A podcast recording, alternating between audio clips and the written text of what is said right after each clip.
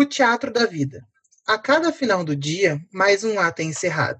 Silêncio no palco, apagam-se os refletores. Outro por todos, nós já estamos sendo ensaiados. Felicidades, lágrimas, sentimentos dos atores. A vida como ela é, sem nenhuma maquiagem, encarada diariamente seus sonhos e alegrias. Dos que vivem ofuscados com luzes e euforias, dos que usam a fé e o amor como roupagem. Nem sempre nos presenteia com o esperado, um roteiro muda os rumos dos nossos caminhos bem diferentes do que tínhamos programado. Manter no coração muito acesa a confiança, montar cenários com estrelas de carinhos, pintar o palco com o verde da esperança. Por Carol Carolina. Olá, queridos ouvintes do nosso amado podcast Quebra-Cabeça. Eu sou o Felipe. E aqui quem fala é a Lara. E hoje nós temos dois convidados bem de boas, a Marjorie e o Will. Eles são do podcast Nada a Ver, me esqueci, corta, cancela, que eu tô na vibe aqui. Eles são do Instagram do Bem de Boas. E se apresentem, galera. Marjorie, pode começar. Eu começar? Oi, oi, gente. Primeiro, a gente quer dizer que é um prazer enorme a gente estar aqui no Quebra-Cabeça. É, eu sou a Marjorie Moreira, recentemente, né, parceiraça aí do, do Will no Bem de Boas que nasceu nasceu, como é que a gente vai dizer, né, Will? Na verdade, ele nasceu há muito tempo atrás, assim, mas é, no Instagram nasceu em maio, dia 15 de maio, e, enfim, assim, né, me formei em teatro na URGS, é, entrei em 2000, 2008, me formei em 2013, eu acho, e aí, né, gente, a gente não precisa fazer muita conta, senão a gente chega na idade, não, conta pra quê? Não, a gente cancela é, as contas. Todo mundo aqui é de humanas, ninguém é de exatas aqui. Ai, maravilha, gente, perfeito. E aí foi nessa universidade que eu conheci o Will e a gente começou essa parceria aí artística, né, e da vida lá nesses 2000 e lá vai pedrada aí. Eu ia perguntar se, se, eu posso também ajudar a apresentar, né, a, a, a convidada também, a Marjorie, né, porque daí a Marjorie foi muito humilde, ela disse, ah, eu, né, não, a Marjorie é uma baita de uma atriz, é uma atriz muito fantástica, maravilhosa, super sensível, de, de uma sensibilidade imensa, e não só atriz, né, ela escreve muito bem.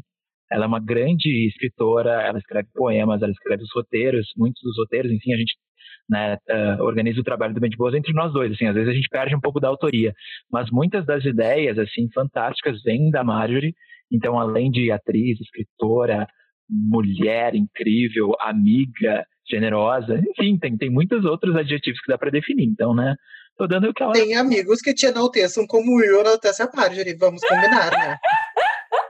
Aí o Vitor vai te apresentar para nossos ouvintes. Por que, que eu falei, né? Eu, eu, nem precisava ter iniciado Deixa o doutor falar.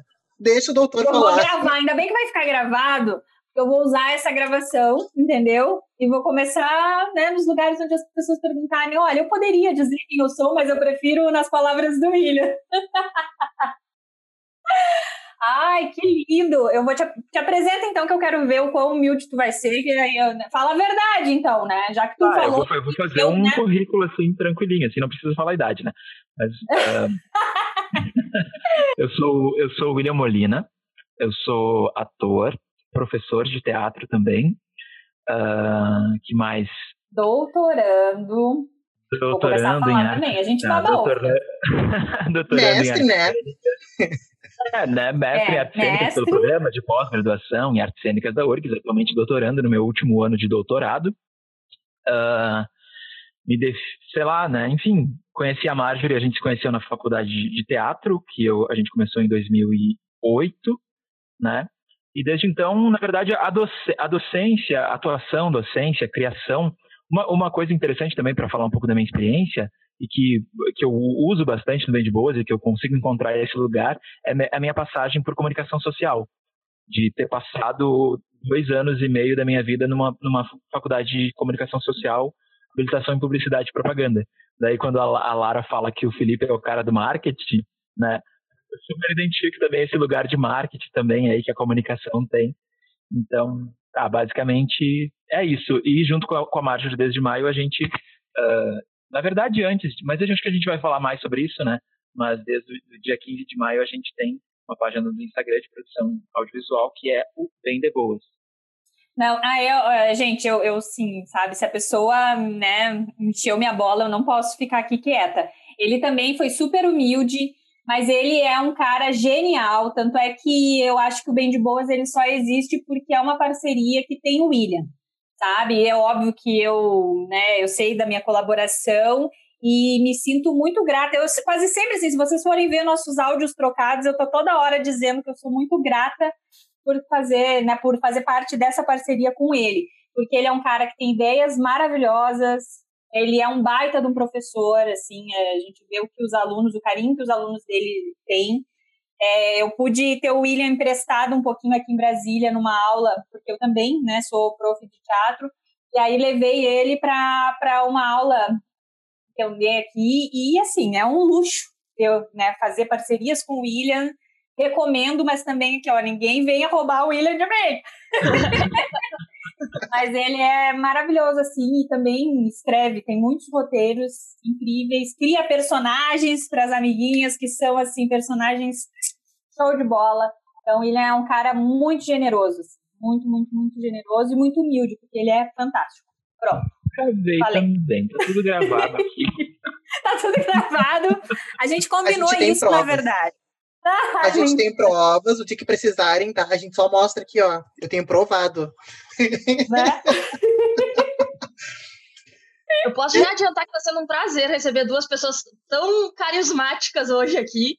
E eu queria dizer assim, como essa proposta de tema de hoje veio de mim, eu vou me permitir introduzir ele, que a gente convidou dois artistas para conversar com a gente hoje sobre como está sendo produzir arte durante essa pandemia, essa quarentena, e como que vai ser produzir arte depois da pandemia, depois da quarentena. E co como é fundamental ter arte nas nossas vidas, principalmente num momento como esses. Tipo, sim, tu precisa de coisas básicas como comida, casa, mas a gente deve estar consumindo muita arte hoje em dia dentro de casa, porque é, é o que nos distrai, é o que nos alimenta, alimenta a nossa mente, é algo essencial. Então, e é algo que muitas vezes a gente não valoriza mas aquilo que te fazia, muitas vezes aquilo que te emociona, tudo isso é, é feito por artistas que deveriam ser mais valorizados. E aí eu acho que a gente está percebendo a importância da arte durante essa quarentena. Ao menos eu estou percebendo muito isso. E aí é o que a gente quer conversar um pouquinho hoje com vocês. Ai, Lara, que bom que todo mundo, né, Will, tivesse essa sensibilidade de se dar conta que nesse momento a arte está sendo essencial, principalmente para manter uma saúde mental, né? porque a gente tem aí canais como Netflix, é, e enfim, né, não vou fazer grandes propagandas aqui, mas temos hoje vários é, locais de, de vídeo. É, entendeu? Que tu pode parar um pouquinho do teu dia ali, né? Que é o momento que tu vai relaxar mesmo e tu vai te divertir, tu vai te emocionar. Tem aquela música, né, maravilhosa que o cara levou tempos, né, né tudo surge de uma sensibilidade muito grande, assim, que o artista tem, e que eu acho que essa é a grande função do artista, né, poder passar o que, o que passa por ele, que vem, né, que vai através, que vai além dele e vai chega no público. Então, é, eu... pode falar, Will. Não, eu, desculpa, eu, eu, só a Laura falou assim, né, desse desse momento que parece que cai uma ficha assim também, né, da importância da, da arte, da, da, produção, das produções culturais, produções artísticas, assim, né? Nesse momento e que, antecipando talvez, né, esse momento seja um grande momento de, de virada, assim espero, talvez assim esperamos, né, nessa consciência das pessoas de, de, de que a arte não é, é, parece que ela é, é, muito instantânea, assim, né? Tipo, tu liga o computador, acessa a televisão, essas plataformas todas e, e tá ali, mas tem todo um processo de criação, né, que é trabalho, que é trabalho de pessoas, né? que é trabalho de pessoas para chegar até aquele momento, até aquela construção, aquele filme, aquela série, enfim, aquela música, tudo isso, né? Tem todo um processo de criação que parece que se tu só aperta play, é muito fácil, né? Então essa consciência de que e, e pensar nesse momento assim de, de pandemia e tudo mais, em que a, a arte foi tipo a primeira afetada, assim, né? Esvazia teatros, esvazia uh, cinemas, enfim, produções, assim, né? E, e quando é que vai voltar? né? E, e, como é importante e, e, como precisa desse, desse trabalho de ah, enfim, tem, tem essa, essa consciência de valorização uh, não só do produto final, do play, né? mas do acompanhamento do processo, né? De saber que, que são trabalhadores da arte, né? Que tem todo um acompanhamento, tem todo um, um início, meio e não só o fim. É, e justamente pensando nesse processo, desculpa, Fê, mas só para falar que assim, eu acho que nós atores, a gente conseguiu, de certa forma, se reinventar com certa facilidade, né? Falo assim muito por mim pelo William, éramos pessoas que não aparecíamos muito, principalmente em vídeo nas nossas redes sociais, a gente teve que se reinventar, a gente teve que quebrar uma barreira, quebrar um gelo ali. Mas nós temos técnicos, pessoas que, que estão atrás das câmeras sempre, né? Que estão nas coxias dos teatros, pessoas que estão passando fome, gente, né? Porque são pessoas que não, não estão ali, né? Sempre é, mostrando o seu trabalho no, no, final, né, que, que, que, mostra mais a cara é, é, o ator, diretores estão se reinventando também, mas a galera da técnica, tem gente assim, ó, que eu sei que tá passando fome, porque o que, que vai fazer, né, com teatro fechado, cinema, gravações paradas, né, às vezes tem trabalhos que, que iriam ser, né, sendo executados durante esse ano e que não tem nem data para acontecer. Então é bem complicado. Assim isso foi algo que eu fiquei pensando muito no, no início de toda essa quarentena, de é, chamar de pequenos artistas, tipo aquele músico que toca no, no, nos bares durante o, o, dia, que faz alguns shows em final de semana, como que ele está vivendo agora? Tipo, uh, alguns artistas realmente conseguiram migrar, migrar para as redes sociais, mas e todo o backstage, todas as pessoas que trabalham no suporte do trabalho físico, onde é que eles estão agora? Em que, que eles estão trabalhando? Cadê o suporte para essas pessoas também? E aí, às vezes, a gente pensa uh, que arte não é algo importante. É, pensando, tipo, eu e o Felipe, não muito tempo atrás, a gente entrou na faculdade, tá? Que os dois já terminaram agora suas graduações, mas é, a ideia de alguém fazer arte vindo de uma cidade pequena como a nossa é uma coisa, tipo, absurda, ah, que é passar fome, porque não é algo valorizado. E é muito estranho a gente não valorizar aquilo que fica, quando tu, tu vai estudar história, muita coisa da história ela tá retratada na arte. Tu olha para a história, para o momento da história, tu olha para a arte daquele momento, para literatura, para obras de arte, para músicas, tudo isso conta parte da história daquele momento e eu acho que a gente esquece que a arte que a gente consome hoje, que tipo é muito desvalorizada, um dia vai ser a arte que vai retratar esse momento histórico que nós vivemos hoje eu acho muito importante assim que a arte é resistência, né? Não importa a época, a arte é resistência, ela é um momento de pensar e refletir o presente. Eu acho que mais do que nunca, assim, a gente teve num momento que a arte é essencial para nós, assim, e nunca ela se fez tão importante quanto exatamente nesse ano, que provavelmente vai se estender por muito, por um bom tempo. Que a gente está vivendo esse momento de pandemia, mas a gente também não sabe quanto tempo isso vai durar.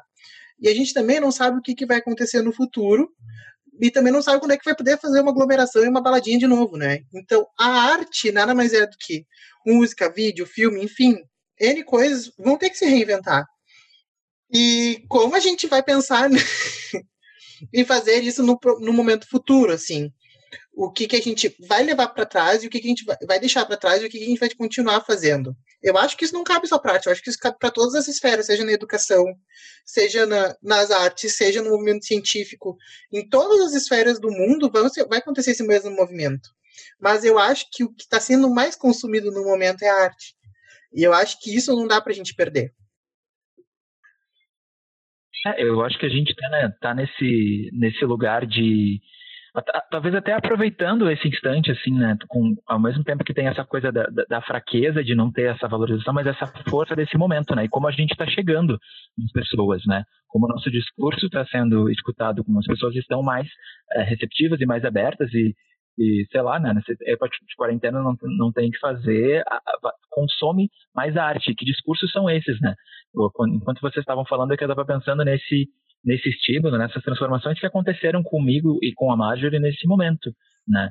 Que esse momento foi uh, o, o start desse projeto do Bem de Boas, né? Veio justamente nesse período, assim, foi foi uma necessidade que a gente sentiu de, de que é dar voz né, dar voz à nossa, às nossas ideias e dar, dar, voz à nossa arte, que a gente até fez um vídeo, um manifesto bem de boas, que a gente chama de nosso grito, né? A nossa, é, é, o bem de boas é, é, o nosso grito, e a arte é o nosso grito. Então, bem de boa, tá, ele surge bem nesse, nesse momento, assim, e de entender também diversas vertentes uh, de, de ação cultural, de ação política, dessa força da, que a arte tem, né? E, e da gente se entender enquanto agente, na, agente cultural, né? De chegar na, na, nas pessoas, né? Conseguir conversar, né? Falar política com as pessoas. E, e a Marjorie, a gente tem muito essa sintonia, e não à toa o Bem de Boas tem esse nome, né? E agora retomando também algo que a Marjorie falou também desse momento de saúde mental, né? Uh, que, a, que, a, que a arte ela tem esse aspecto lazer, né, tranquilidade, mas, mas claro que faz, fazer pensar também. Mas a gente tomou essa essa esse essa linha tem várias, né? Tem várias linhas assim, mas a gente uh, enfim acabou focando nesse lugar assim, né? Trazer momentos bem de boas para as pessoas, né? E fazendo aquilo que a gente o nosso ofício, né, artístico, como atriz, como ator, enfim, toda, todo o trabalho de, de teatro que a gente tem, uh, de a partir de, né, dessa oferta de momentos bem de boas, uh, chegar nas pessoas e, e fazer o, o, a arte ter esse valor. A gente até fiquei reflexivo aqui. É, viu? Fala bem, filha. Assim, eu acho que vocês tiveram uma ideia muito parecida com o que eu e a Lara a gente teve, que foi de vamos explorar as nossas ideias junto e como nós podemos fazer isso. Porque a gente sempre teve muito a dizer, a gente nunca foi ouvido. eu acho que isso é uma coisa muito importante, assim. A gente gosta muito de falar, a gente sempre falou muito, a gente teve altos devaneios por muitas vezes, e a gente nunca explanou isso para o mundo, assim. Também nunca foi algo que a gente sentiu necessidade.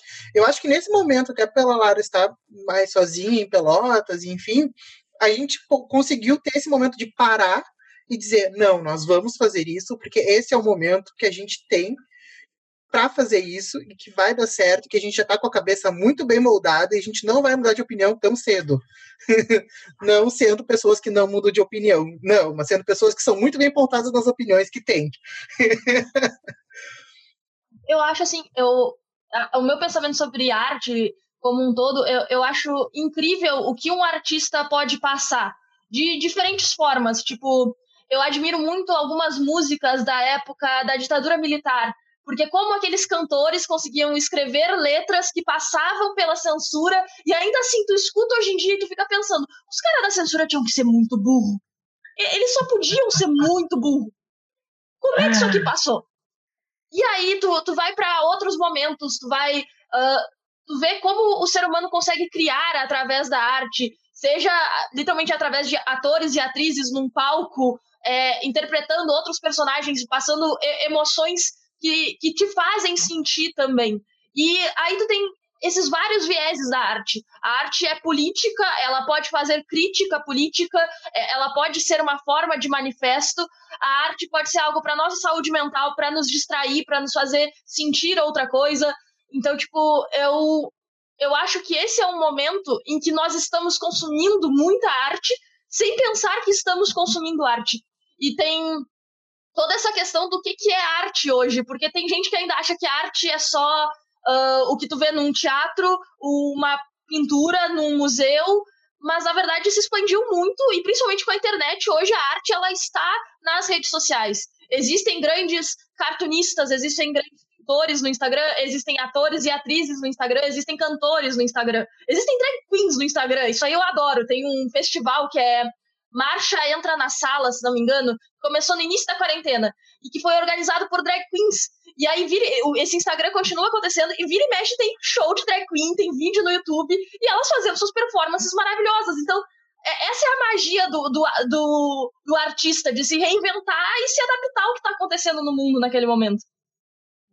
Vocês já falaram no início, né, que a arte ela é resistência, ela sempre foi, né? E em todos os momentos de, de muita dificuldade, assim, de, né, enfim, já passamos enquanto humanidade, por guerras, por outras pandemias, e os teatros, né, os cinemas, enfim, é, é, é, os shows, é, são as primeiras coisas a serem afetadas, né? E são as últimas, porque vocês imaginam quando que, como o Felipe falou, a gente não sabe até quando vai, quando que a gente vai poder né, ter esse tipo de aglomeração novamente, então a gente não sabe quando que a gente vai ver um teatro lotado de novo né? Então, é pensar que, que realmente é resistência, o quanto os artistas já se reinventaram, então a gente não está fazendo né, nada que nunca foi feito.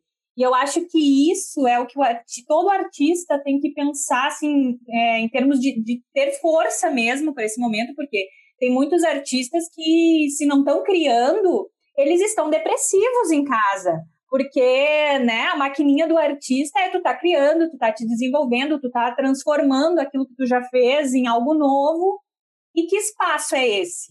Artistas muito clássicos, assim, né, que, que, que só se viam mais no teatro, é, enfim, que já tem uma, uma, carreira mais moldada, digamos assim. Então, tem pessoas que até hoje, já está aí há muitos meses de pandemia, né, de isolamento social, e que está sendo muito duro essa reinvenção. Como assim? Como teatro virtual? Eu não, né, não me vejo fazendo isso. E aí acaba que realmente, assim, né, onde é que a gente vai colocar as nossas criações? E se a gente não dividir com ninguém, acaba que, que fica. A gente fica doente mesmo. O, o que eu vejo de, de mudança é que muitas pessoas que têm o poder reflexivo conseguem ver tudo isso que a gente já comentou, conseguem ter outra ideia, outra noção. Agora, tem outra parcela da sociedade que, tipo, cancela, assim, não, não, não tem, não existe. Artista é, não faz nada e não tá trabalhando e tá ganhando pra ficar em casa. Professor. então, o que que, é, o que que eu vejo, assim, que a arte ainda hoje ela é muito desvalorizada. Por mais que tenham surgido outros modos de arte, ela ainda é muito desvalorizada dentro do próprio meio. E a gente ainda se apega muito à arte mainstream. Então, quem são os artistas que os nossos pais reconhecem como artistas, por exemplo? É o ator de novela, é quem tá na Globo, é, é o cantor que faz sucesso e faz turnê pelo Brasil. É, é, é tipo, é quem, sei lá, é autor best-seller, que vende muito livro, é pintor que tem suas obras vendidas por milhares de reais ou até dólares. É, tu fica só nessa arte mainstream e, tipo, isso não é só, não é só isso que é arte. A arte é muito mais do que isso e muitas outras pessoas são artistas e, tipo, isso é uma profissão totalmente válida. E é um, um sonho, um desejo que tu pode ser um artista, assim, se tu tem talento para isso, é algo que tu pode fazer e tu pode viver disso. E a gente, a nossa sociedade devia aprender a valorizar mais isso. Mas aí eu tô falando de uma sociedade que não valoriza a professora e eu tô pedindo pra sociedade valorizar a artista. Aí a gente tem que rever o nosso conceito de sociedade, né? É, eu, eu fico nesse, nesse lugar, assim, é tanto eu como a Mário, né? Nós dois temos a licenciatura, né? Então a gente está nessa freia. E eu, enfim, meu, meu campo desde, desde de formado, desde licenciado em teatro, né? Comecei sempre a dar aula em escola pública e a minha frente de, de trabalho é muito essa, assim, de, de formação de público, formação de espectadores, né? porque essa essa a valorização, o reconhecimento, né, ele é ele é, ele é gradual, né? Tipo a, a Lara, né, acabou de utilizar o exemplo das, das gerações anteriores e da, e da maioria das pessoas talvez que reconhecem como artistas as pessoas que estão, né, com a sua cara na, na televisão, né?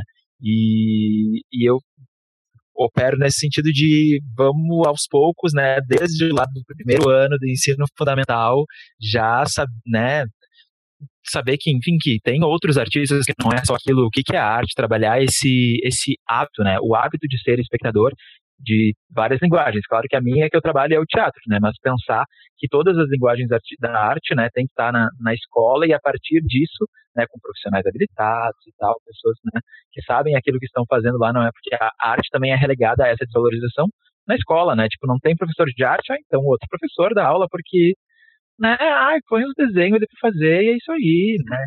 Quem nunca, né, na, na sua história, minha trajetória de escola, com, com muitas vezes, né, quando não tinha professora habilitada em, em, educação artística, que na época era a formação assim, né, tinha aquela coisa de que um professor qualquer assumia, era desenho livre, era isso, era, era, era aula de arte, né.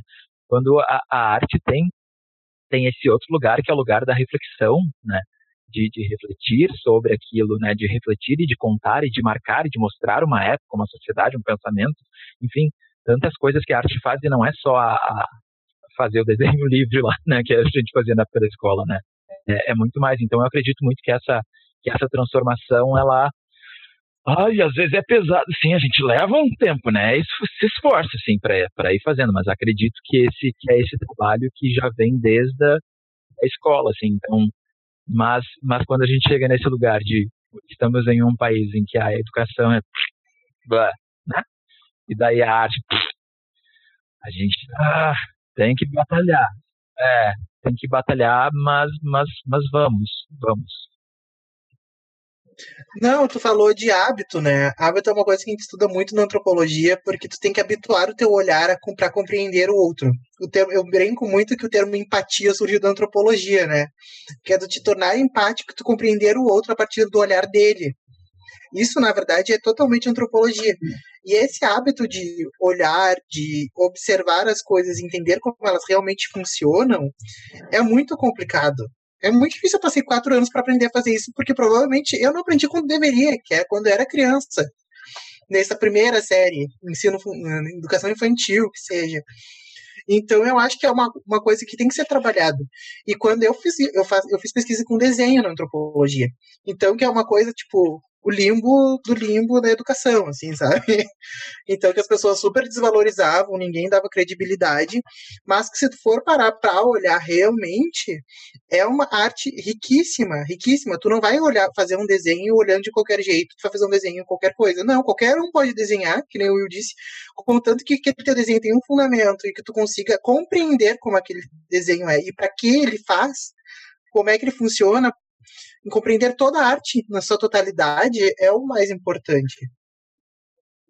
Sabe que vocês falando aqui, eu comecei a, a pensar, porque eu tenho uma filha de quase dois anos de idade, e o meu trabalho de conclusão de curso da licenciatura, ele é em cima de uma reflexão sobre as infâncias, e diferentes infâncias de diferentes gerações, e uma coisa que eu consegui observar, assim, e hoje tenho a minha, tenho um objeto observável em casa aqui, né, disponível para mim, é que na verdade eu acho que todos nós nascemos muito sensíveis, a gente nasce com uma alma de artista. O problema é que com o tempo a gente vai deixando morrer. E isso todo mundo. Inclusive nós, artistas, é, eu e o William, a gente conversa muito de, de ter esse espaço no Bem de Boas que nos permite a diversão, que nos permite a gente é, embalar no ridículo se for para ser, mas para a gente se divertir, para a gente ser verdadeiro com isso. Porque a gente, com o tempo, a gente vai crescendo e a gente vai ficando muito. É, é, é blind, vai se blindando né, de, dos outros olhares, do que os outros vão falar. E aí isso vai matando não só a criança né, dentro da gente, como esse ser que quer, que gosta de experimentar, que é um ser artista. É, eu faço aula com uma professora de teatro e cinema aqui em Brasília, uma pessoa muito especial, assim, que tem uma, uma bagagem incrível. E ela fala muito isso, assim, agora, ainda mais nesse momento que a gente está passando, sabe? Ela fala como é importante que todo mundo, de, de diferentes profissões, que saibam que, que saibam reconhecer esse lado sensível, esse lado artístico, né? Por, mas infelizmente aí o Felipe já colocou aqui que tem, né? Tem gente que acaba que que às vezes até por opção não quer, né? Não quer deixar esse lado aflorar e aí acaba desvalorizando ou desmerecendo pessoas que são mais sensíveis, né? E, e o pior é quando as pessoas se tocam por essa arte, né? Quando as pessoas estão é, lá, o que, que eu vou fazer agora? Vou escutar uma música, vou dançar em casa sozinho, que seja. Vou ligar aqui uma. Não, eu estou apaixonado por essa série. Esse final de semana eu vou maratonar essa série. E não se dá conta de que isso é sim arte. Né? Quando abre um livro, quando o Felipe abre aqui o nosso podcast com uma poesia, sabe? Então se dá conta disso. E como o William já falou no início, essas coisas elas não nascem do nada né? Elas precisam de um tempo. A gente agora escrevendo coisas pro bem de boas, é, às vezes a gente precisa, assim, gente, a gente precisa dar uma relaxada para que as ideias fluam. Porque, de repente, a gente entra, ainda mais agora, assim, entrando no estresse de estar, tá, né? O isolamento tem horas que, que realmente tá, tá, né, tem uma carga pesada e a gente precisa ver algum meio de relaxar para né, que desobstruir os canais assim para conseguir criar. Então essas coisas realmente vocês já falaram, eu estou só reiterando aqui que, que não é uma coisa, sabe, um artista que é desvalorizado, é desvalorizado por uma sociedade que realmente não sabe como é que é, como é que esse trabalho funciona e de pessoas que infelizmente deixaram morrer a sua criança e seu artista no passado. E é lamentável mesmo. E infelizmente é uma grande maioria, como a gente pode ver, né? Eu acho que em muitos aspectos nosso sistema de educação Mano, aí eu vou lembrar de como foi a, a, educação que eu e o Felipe tivemos, né? Porque acho que já faz alguns anos, então podem ter, ter, coisas podem ter mudado. É, é um sistema muito quadrado que faz com que todos se tornem iguais. É, é só um tipo de inteligência que é medida, é só um tipo de inteligência que é valorizado, e aí todo mundo vai sendo enquadrado para ficar todo mundo igual e pensar igual, e aí a nossa criatividade vai morrendo, e, e aí a, o nosso entusiasmo vai morrendo. E aí eu tive um professor que, que falou muito isso, tipo, a gente começa a ter vergonha. Então, por exemplo, hoje em dia, se um de nós estiver em aula talvez vocês não por serem artistas serem mais desinibidos, mas se um professor faz uma pergunta ou pede para alguém vir aqui contar sobre si na frente da aula, ninguém vai, ninguém vai levantar a mão, todo mundo vai se encolher, virar o rosto e tentar não fazer contato visual porque não quer ser escolhido. E aí quando tu vai para a criança, a criança não, todas elas vão levantar a mão e vão pedir para falar. E, e, é isso, sabe? A, a criança, ela tem esse espírito livre que pode vir a se tornar um grande artista, e aí o nosso sistema de ensino vai cortando elas a, a nossa uma educação mais tradicional nas famílias vai cortando isso e moldando para que todo mundo seja igual na sociedade. E aí tu, tu falou em questão de desenho e como a arte reflete os nossos sentimentos e como a gente ignora isso. E isso é algo que é comprovado pela psicologia, pela psicanálise. Quando os meus pais se separaram, o colégio me levou para terapeuta do colégio e ela me mandou desenhar a minha família. Por quê? Porque eles queriam saber como eu estava me sentindo. E eles não esperavam que uma criança conseguisse verbalizar isso, mas talvez através de um desenho eu pudesse expressar como eu estava me sentindo. Então, esse é o papel da arte, é uma forma de expressão. E é uma forma que a psicologia usa para entender como uma criança se sente, por exemplo. Então, por que, que a gente vai podando isso de nós mesmos, essa forma de nos expressar e expressar o que estamos sentindo com o tempo, sabe? Perfeito, Lara. Eu vejo, sim, que é pensando aqui nos meus estudos de autores educacionais, que aquela educação do cofrinho nunca fez tanto sentido, né? Que a gente só deposita moedinha na cabeça da criança. Os guris aqui são da área de educação vão saber muito bem do que eu tô falando. E nada mais é do que isso, né? A gente é enquadrado sempre para ser o mesmo, literalmente quadrado, e, e, nunca ser circular. Então, aquele que se transforma, que é o diferente, que quer fazer algo diferente, é esquisito, é, é totalmente desvalidado. E provavelmente vocês tiveram isso também quando vocês quiseram fazer faculdade. Óbvio que vocês tiveram os motivos de vocês. Mas com certeza teve alguém que olhou para vocês e disse: Vocês têm certeza que vocês querem fazer isso? pois é, eu não sei quando é que, essa, que isso vai acabar, assim, né? Eu não sei se isso, se isso ainda existe agora, assim, as pessoas que dizem que é ah, minha, meu, meu curso, minha formação vai ser para arte, né? Muito complicado, ainda tem os olhares de, hum, tem certeza, mas faz outra coisa primeiro, né? Faz outra coisa para poder te sustentar, fazer né? né? para ter dinheiro, né? Faz uma coisa para ter dinheiro, para ganhar dinheiro. É. E aí depois tu faz arte, né, pra, por, por hobby. É, né? A arte como, como hobby, não como profissão, né? Falou, Fê, dessa questão de, desses olhares e tal, né? Engraçado assim, a minha mãe é professora de artes, né? Então, é, e o meu pai, ele é advogado. E eu poderia ter esse olhar dele, né? Algo assim, ah, sabe, segue minha profissão. Não, gente, eu, eu sempre tive muita força dentro de casa, assim. A minha família até hoje, assim, se vocês eles me dão muita força, e eles estão sempre juntos, assim, eles embarcam em todos os projetos, em todos os sonhos.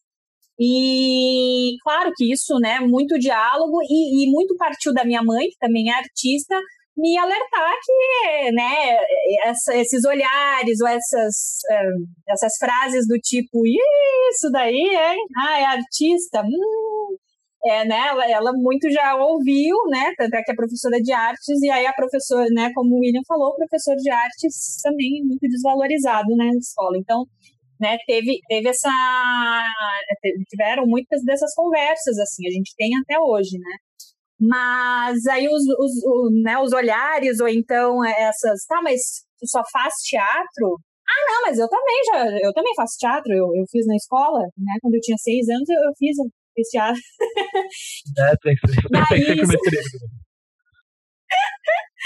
Né? Então, é, para mim. Não fala de teatros nesse podcast porque a gente tem traumas de adolescência. Não, mas a gente pode, o Will pode dar uma aula para vocês e destraumatiza todo mundo. Mas é muito, é, é, eu acho que o Will acho que também tem força, né? O Will da família, mas enfim, depois tu fala se tu quiser. Mas é que eu, eu acho engraçado que a maioria dos nossos colegas a gente muito ouviu na faculdade, né, Will, da galera encarar isso em casa. O quê? Como assim? Vai fazer o quê? Teatro? E em casa eu não tive isso, mas, né, muito já tive que dizer, não, gente, é, eu sou formada em teatro mesmo, para outras pessoas, assim, de fora, né? Então, tive que sair do... Mas ainda bem que, pelo menos, lá no, no, no núcleo eu sou muito abraçada e isso me dá forças para seguir, né? Will, quer falar Sim, alguma coisa?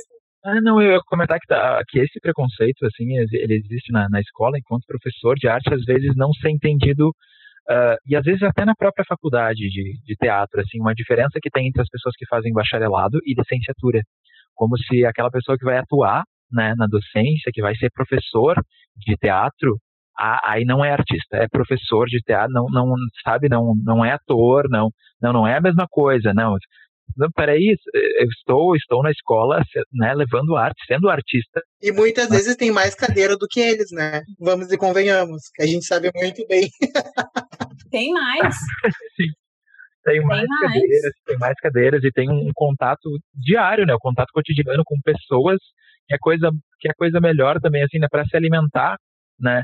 De, de vivências, né? E de experiências, de estar esse lugar da escola de experiência e de contato com muitas pessoas, né, de ter a experiência de trabalhar com crianças muito pequenas e com educação de jovens e adultos, e tá sempre uh, criando coletivamente esse lugar de e até mesmo me entender com, entender o professor, o docente, né, quem trabalha com a docência em teatro, em arte, uh, que passeia por diferentes funções, assim, né, né, tá de né, direção, iluminação, figurino, você tem que dar conta de de muitos lugares, assim, mas na própria faculdade tem esse preconceito, né?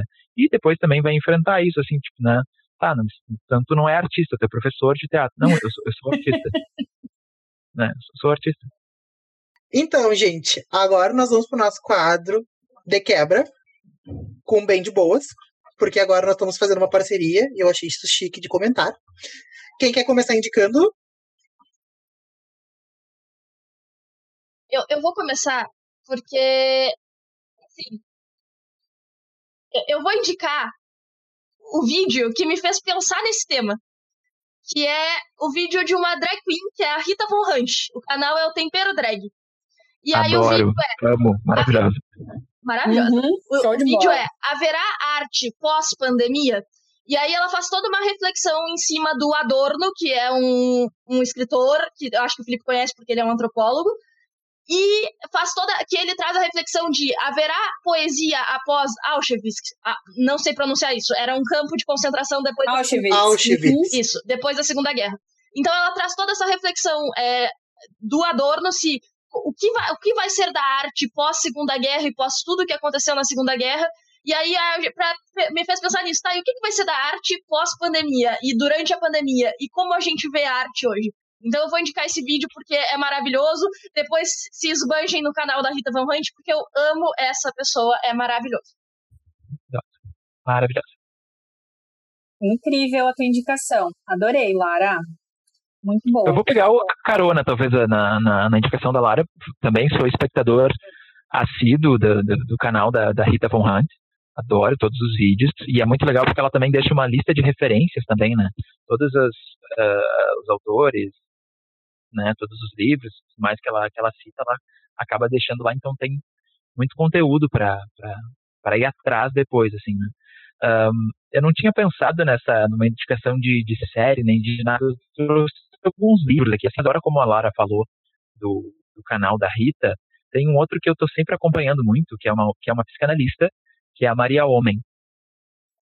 Maria Homem coração e também amo demais de nessa nessa de, de, de, reflexão assim de se pensar de pensar o, o humano o ser estar agora nesse momento de pandemia quais são essas transformações invenções da gente se ver enquanto um ser em relação e como é que essas relações acontecem. Eu acho que esse trabalho sobre si é importantíssimo para todas as pessoas né? Nós artistas a gente trabalha com vários né às vezes a gente cria, às vezes a gente fica, né? Às vezes eu converso com a Marjorie, a Marjorie no, no curso, nos cursos que ela faz, enfim, uh, ela está sempre, né, construindo personagens. Então esse, esse trabalho de entender essa complexidade e às vezes entender a complexidade para até mesmo descartar essa complexidade, porque essa pode ser uma complexidade que a gente está pensando que o personagem tem, mas que não tem, né? A Marjorie está sempre me comentando isso. Mas uh, eu sou muito, muito defensor desse, desse conhecimento de si. Então, deixo o, o canal da Mariel. Ah, legal. É, eu estava pensando, eu vou fugir um pouquinho, vou indicar uma série que uma série brasileira, né, uma produção nacional. Não sei se vocês já viram, tá no Netflix, que é a coisa mais linda. E é a coisa mais linda mesmo, tá?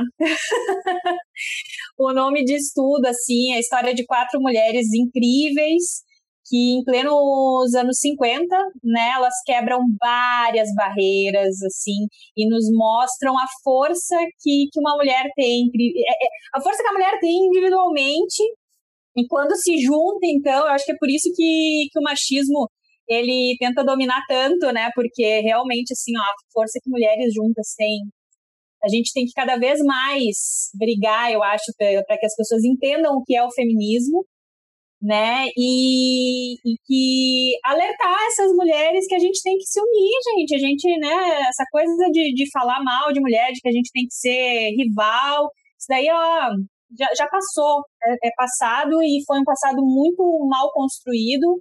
E a gente agora está aqui para tentar mudar essa história, né? Com homens, uma nova masculinidade incrível que a gente tem ao nosso lado aqui. Temos dois meninos, né? Dois homens que estão balançando a cabeça aqui para o que a gente está falando e isso me deixa muito, muito feliz. né? Porque a gente está tendo que, enquanto nós mulheres também, né, Lara, estamos tendo que desconstruir muitas coisas que nos foram passadas. Então, eu acho que é um filme, é um filme não, uma série, né, que tem aí duas temporadas muito bem feitas, artistas incríveis, interpretações assim de deixar queixo caído, tá, tá muito feliz, assim. Espero que essa, pandemia, que essa pandemia e que esse desgoverno não afete tanto é, a questão do, da produção audiovisual, que, né, da, da qualidade que a gente tem atualmente na produção audiovisual, é, que isso é uma conquista, né, uma conquista e espero que, acho que não vai, quero ser otimista aqui, quero olhar para o copo meio cheio e dizer que a gente vai dar a volta por cima e que agora só melhor. Vamos ter, né, terminar aí com um otimismo, brilho no olho. E a gente quer indicar também o Bem de Boas, né? A gente também, também. pode indicar o Bem de Boas? Ai, roubaram minha indicação, Ai, sem graça. Indica, né? feia, apaga, apaga, apaga tudo que eu falei. roubaram minha indicação.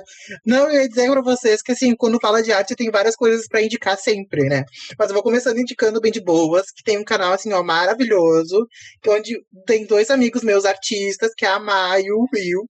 Eles se juntaram e eles fizeram um canal maravilhoso, que tem várias sketches super engraçadas. Inclusive, eles têm uma linha agora de produtos maravilhosos, tá? Eu vou lá, recomendo que vocês vão lá e comprem muito.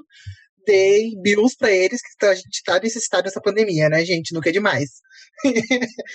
Mas, além dessa super mega ultra blaster indicação, eu tenho duas indicações para fazer hoje, porque, né, eu não me contento de fazer sempre uma, eu tenho que fazer sempre duas. É sempre, eu sou, né, óbvio, eu vou indicar, já que a gente estava falando de arte, eu acho que arte drag, né? Como vocês já disseram, não tenho o que dizer.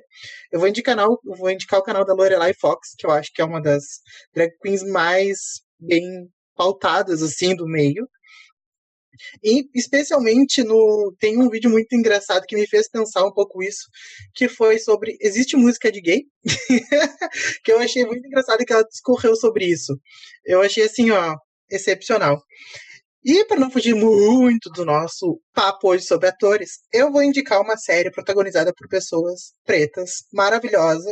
Não é produção gringa, né? Produção gringa do Netflix, mas tudo bem, a gente vai passar esse pano, que é da Madame C.J. Walker. Ah, gente! Que é uma série maravilhosa. Assim, eu não tenho nem o que dizer que é da primeira mulher preta milionária nos Estados Unidos. Isso na década de 30. Então, assim, gente, é uma série maravilhosa, não tem nem o que dizer. Vão lá e assistam, que tem, eu acho que, quatro episódios. Mas, assim, não tem, não tem nem palavras para descrever, apenas sentir. Não, e o meu grito sobre aqui, né? Não sei nem se a Lara vai conseguir fazer qualquer coisa com isso, mas é que... A gente deixa, que a emoção tem é que ser emoção. representada. é demais, é incrível, é incrível. Ainda não assisti essa série, não conheço. Vai pra lista. Vai, Lara, vai lá, vai lá. Maratona, é, porque vale é, super a pena. Maratona. Olha, eu, mãe, Tá difícil de assistir um filme completo, uma série, tá difícil. Assim, eu levo muitos dias para terminar um filme, mas esse daí, gente, sério, eu, eu, assim, ó, eu fui dormir de madrugada porque é demais. É, o que eu, eu vou aproveitar só para falar uma coisinha que era que quando esses discursos a, a Marjorie estava falando, né, eu, eu trouxe até uns livros e coincidentemente são protagonizados por mulheres muito fortes. Uh, e estava falando de quando esses discursos chegam uh, nas produções nas produções artísticas, isso é assistido, isso é escutado, e isso gera reflexão, isso gera diálogo, conversa. Então, é preciso que esses discursos né, cheguem nessas produções, é preciso ter uh, essa, essa liberdade né, dos artistas para poderem né, tratar sobre esses assuntos uh, no, cinema, né? A Marjorie falou ali desse temor de que tomara que o nosso audiovisual consiga, né, abordar temas assim tão importantes, né? E essa essa importância que tem, né? Desses temas estarem nas telas, nos teatros, nos palcos, nos enfim, shows mais, uh, para que se converse sobre isso. E daí sim, né? Daí a gente vai transformando, né, as pessoas. Já que o Felipe indicou mais de uma de uma coisa, eu vou me permitir indicar um Instagram porque aí desse Instagram vocês partem para assistir um monte de coisa. Porque eu já comentei sobre ele mais cedo. Que é o Marcha Entra na Sala. É um Instagram. Uh, e aí ele começou no início da pandemia para ajudar as drag queens que não tinham mais como fazer suas performances, performances nas baladas a conseguir continuar produzindo e vivendo sua vida a partir da arte, né? Então entrem lá. É, o, o Marcha é em homenagem a Marsha P. Johnson, que foi uma das primeiras drag queens travestis é, do movimento de Stonewall Inn, em, que começou todo o movimento LGBT.